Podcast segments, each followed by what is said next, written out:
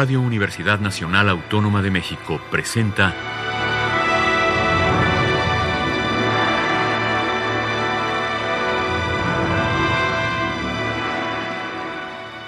Hacia una nueva música.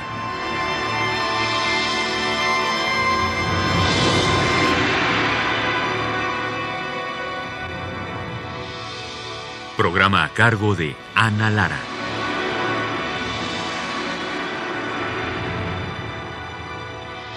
Muy buenas tardes, bienvenidos a Hacia una nueva música. Soy Ana Lara y tengo el gusto esta tarde de presentarles a Leonardo Coral, que va a estar con nosotros hoy y la semana que viene. Vamos a estar hablando de su música, de su producción más reciente y te doy la bienvenida, mi querido Leonardo. Ay, muchas gracias por la invitación. Es un placer estar aquí en Hacia una nueva música. Bueno, vamos a escuchar hoy, en gran parte del programa está dedicado a una mega cantata que compusiste sobre el trabajo de Sor Juana Inés de la Cruz. Cuéntanos un poco cómo surgió esta idea y por qué decidiste que fuera una cantata y el trabajo que, implicó hacerlo. Sí, esta obra, Cantata Un sueño de Sor Juana, de 2014, fue un encargo de Rodrigo Macías cuando él estaba al frente de la Orquesta Sinfónica Mexiquense en el Estado de México para ser interpretada por el Coro Polifónico del Estado de México y, su orquesta. Y este, se planteó que tuviera un solista, eh, la mezzosoprano, que en este caso fue Grace Chauri, y la mezzosoprano pues es Sor Juana, ¿verdad? Mezzosoprano, coro y orquesta. Son 18 números que trabajan sobre diversos aspectos de Sor Juana, ¿no? Todos sabemos que Sor Juana tiene una producción literaria impresionante, muy vasta y muy diversificada. Entonces, para esto yo trabajé con Margarita Sanz, gran actriz y conocedora de Sor Juana. Eh, trabajamos en una idea dramática para darle forma a los textos que escogimos, ¿no? Y básicamente la obra va de la oscuridad a la luz. Son 18 números que tienen este, aspectos filosóficos, aspectos de la idea del amor que tiene Sor Juana, eh, inclusive sobre la cocina, porque ella era muy buena cocinera, sí, aparte de gran escritora, gran poetisa, tenía muchas habilidades, ¿no? Entonces, este, se muestran diversos aspectos del mundo literario de Sor Juana y se trabaja con esta cuestión, este problema que ella tuvo casi al final de su vida, en que la denigraron y la obligaron a dejar de escribir y a vender toda su biblioteca, porque se publicó sin su consentimiento una crítica que e, ella le hizo al sermón del padre Vieira, que era una autoridad en ese tiempo, ¿no? El obispo de Santa Cruz eh, publicó sin su consentimiento esta crítica, entonces armó un escándalo y la juzgaron.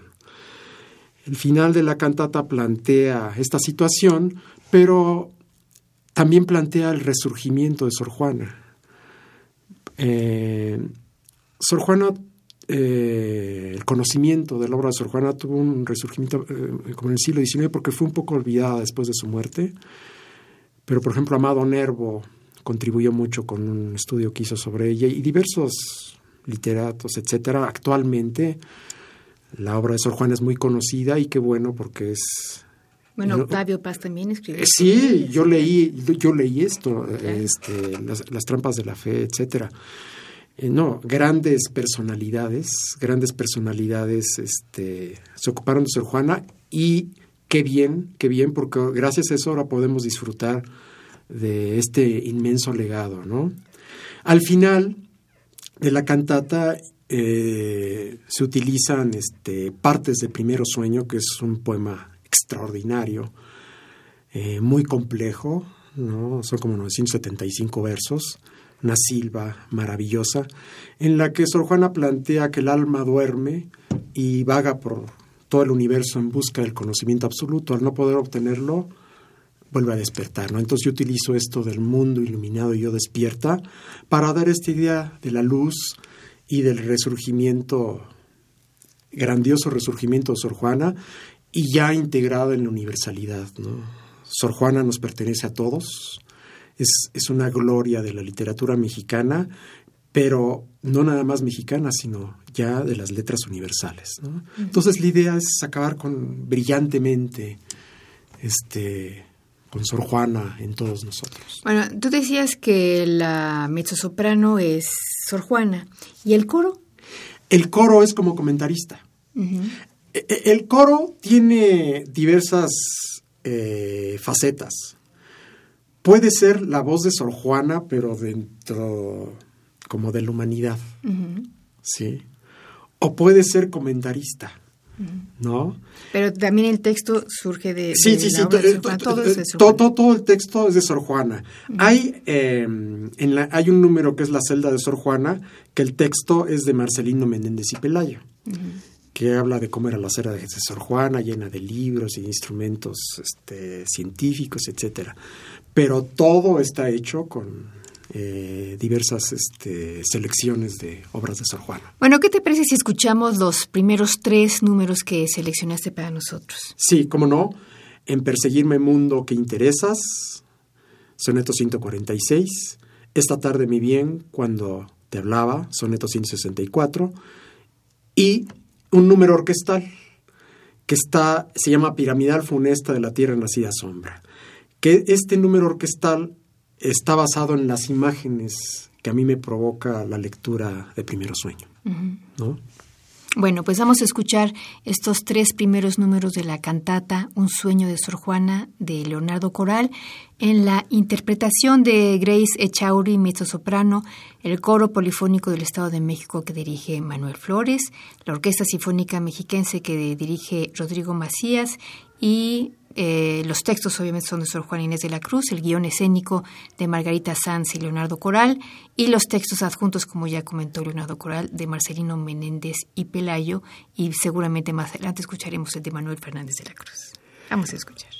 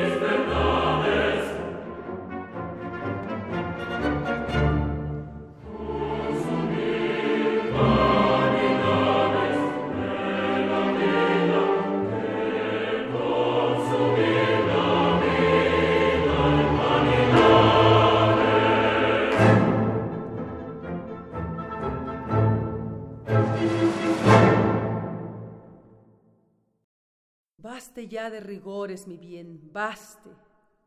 Sombras necias, indicios vanos. Mi corazón, ay, mi corazón. Esta tarde, mi bien,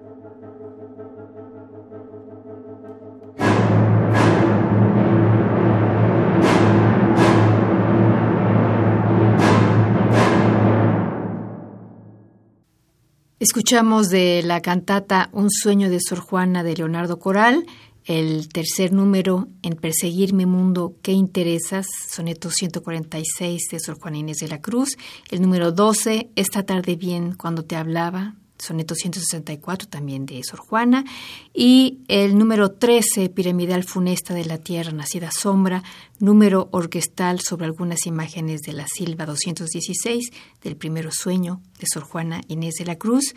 La mezzosoprano es Grace Echauri, el coro polifónico del Estado de México dirigido por Manuel Flores y la Orquesta Sinfónica Mexiquense dirigido por Rodrigo Macías. Estamos conversando esta tarde con Leonardo Coral. Bueno, eh, tenemos todavía otra, otro grupo de, de, piezas de esta cantata. Bueno, me gustaría también saber por qué elegiste la forma cantata para presentar esta. Bueno, lo que pasa es que una cantata es una alegoría. Uh -huh. Una alegoría eh, que puede estar, pues, hecha hecha de muy, maneras muy diversas, pero involucra un coro y puede haber solistas. Entonces, el encargo de Rodrigo Macías fue precisamente que hiciera una cantata y yo dije, sobre Sor Juana, qué maravilla.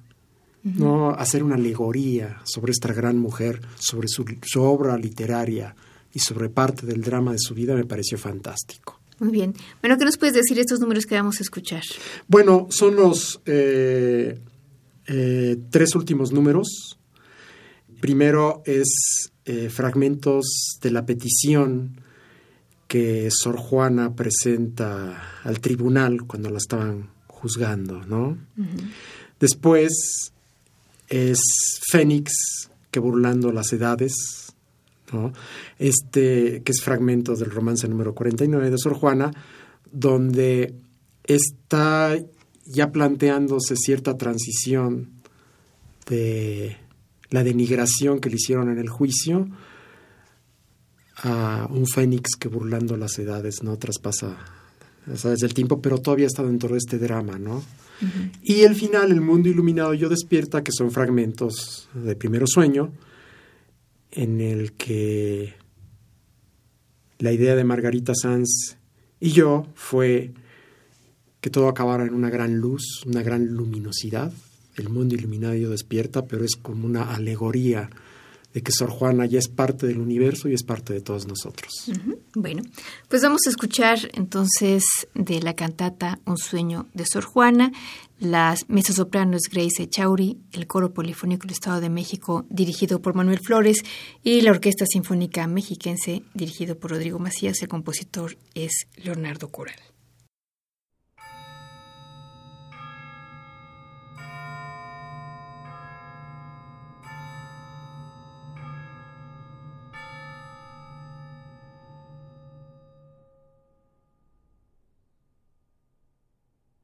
Juana Inés de la Cruz, la más indigna e ingrata criatura de cuantas crió vuestra omnipotencia, y postrada con toda reverencia de mi alma ante la Trinidad Augustísima, digo, que en el pleito que se sigue en el tribunal de vuestra justicia contra mis graves, enormes y sin iguales pecados, de los cuales me hallo convicta por todos los testigos del cielo y de la tierra, es mi voluntad volver a tomar el hábito y pasar por el año de aprobación, la cual ha de examinar vuestro ministro y padre de mi alma. Pido misericordia. Suplico por amor de Dios y de su purísima madre a mis amadas hermanas las religiosas que son y en lo de adelante fueren, me encomienden a Dios, que he sido y soy la peor que ha habido a todas pido perdón por amor de Dios y de su madre. Yo, la peor del mundo, Juana Inés de la Cruz.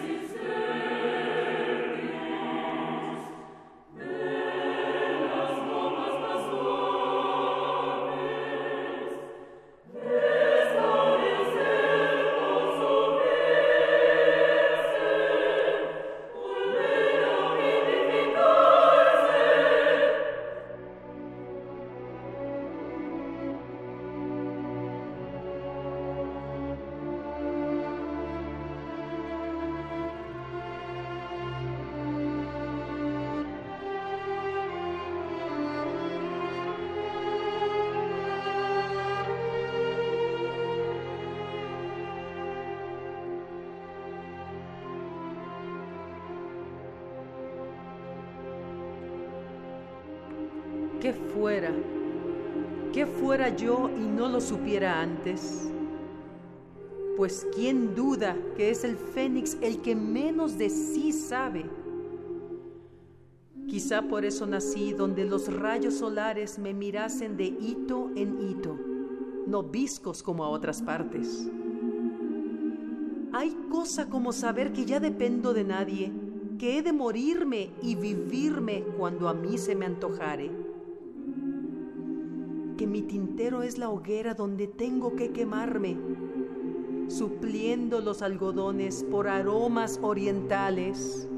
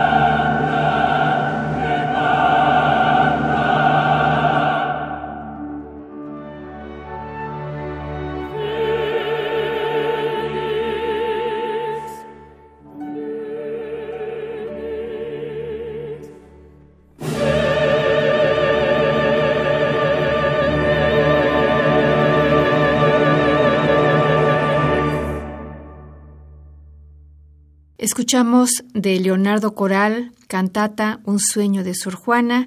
Escuchamos el número 16, fragmentos de la petición que en forma causídica presenta al Tribunal Divino la Madre Juana Inés de la Cruz y de los tres documentos en el libro de profesiones del convento de San Jerónimo. Escuchamos también el número 17, Fénix, que burlando las edades, fragmentos del romance número 49 de Sor Juana Inés de la Cruz. Y finalmente el número 18, En el mundo iluminado y yo despierta, fragmentos del final de la Silva 216, Primero sueño de Sor Juana Inés de la Cruz.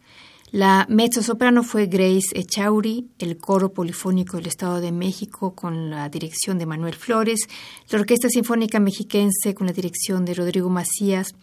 Esta es una cantata con textos de Sor Juana Inés de la Cruz y el guion escénico lo hicieron Margarita Sanz y Leonardo Coral con textos adjuntos de Marcelino Menéndez y Pelayo y Manuel Fernández de la Cruz. Estamos platicando esta tarde con Leonardo Coral.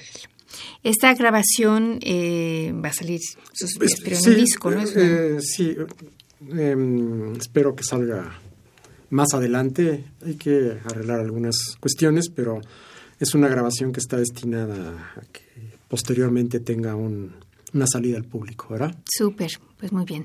Bueno, ahora vamos a otro mundo. Leonardo.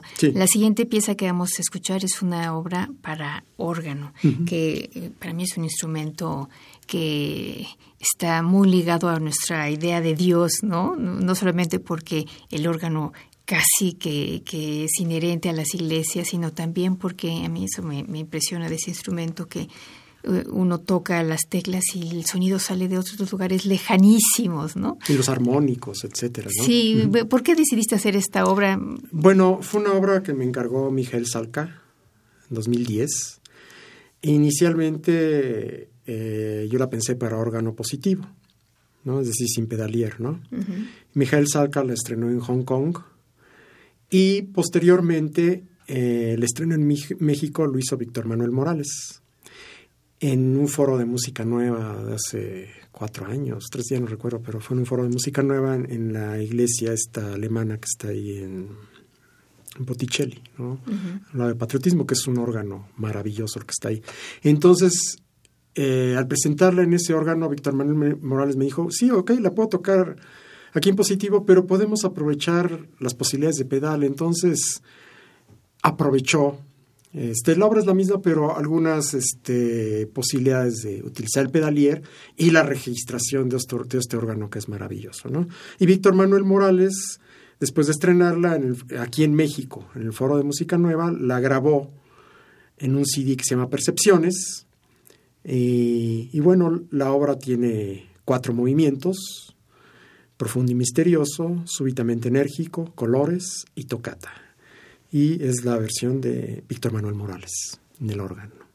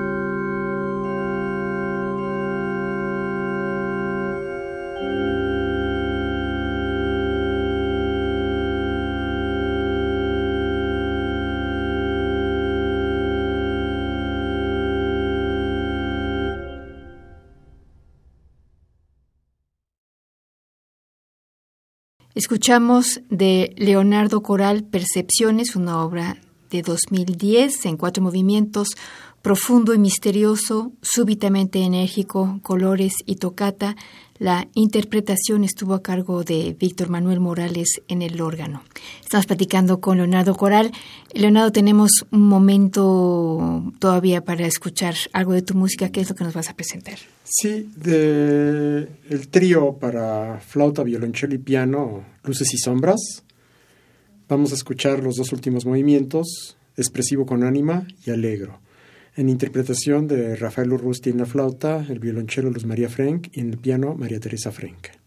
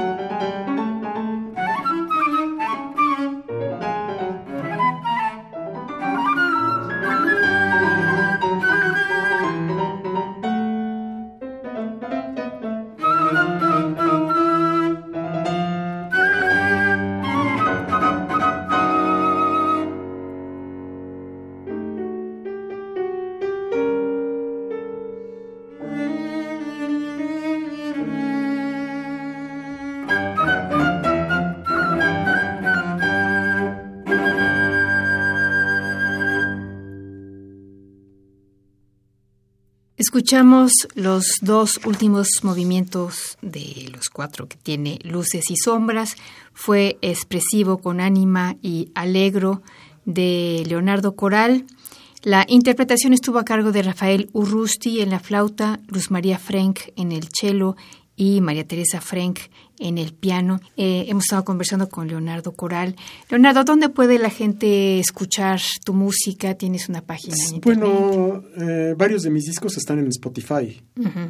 Entonces, si ustedes buscan Leonardo Coral Spotify, ahí aparecen varios de mis discos. Y bueno, he subido muchas cosas en YouTube.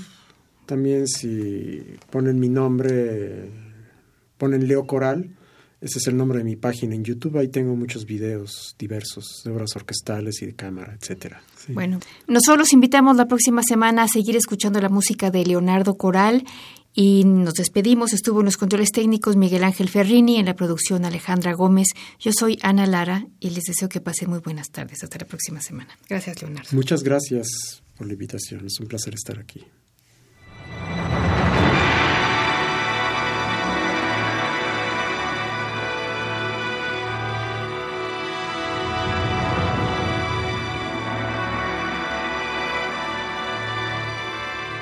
Radio Universidad Nacional Autónoma de México presentó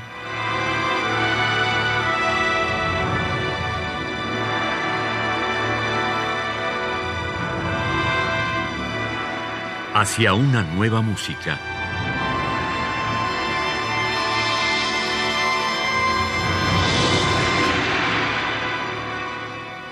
Programa a cargo de Ana Lara. Radio UNAM. Experiencia sonora.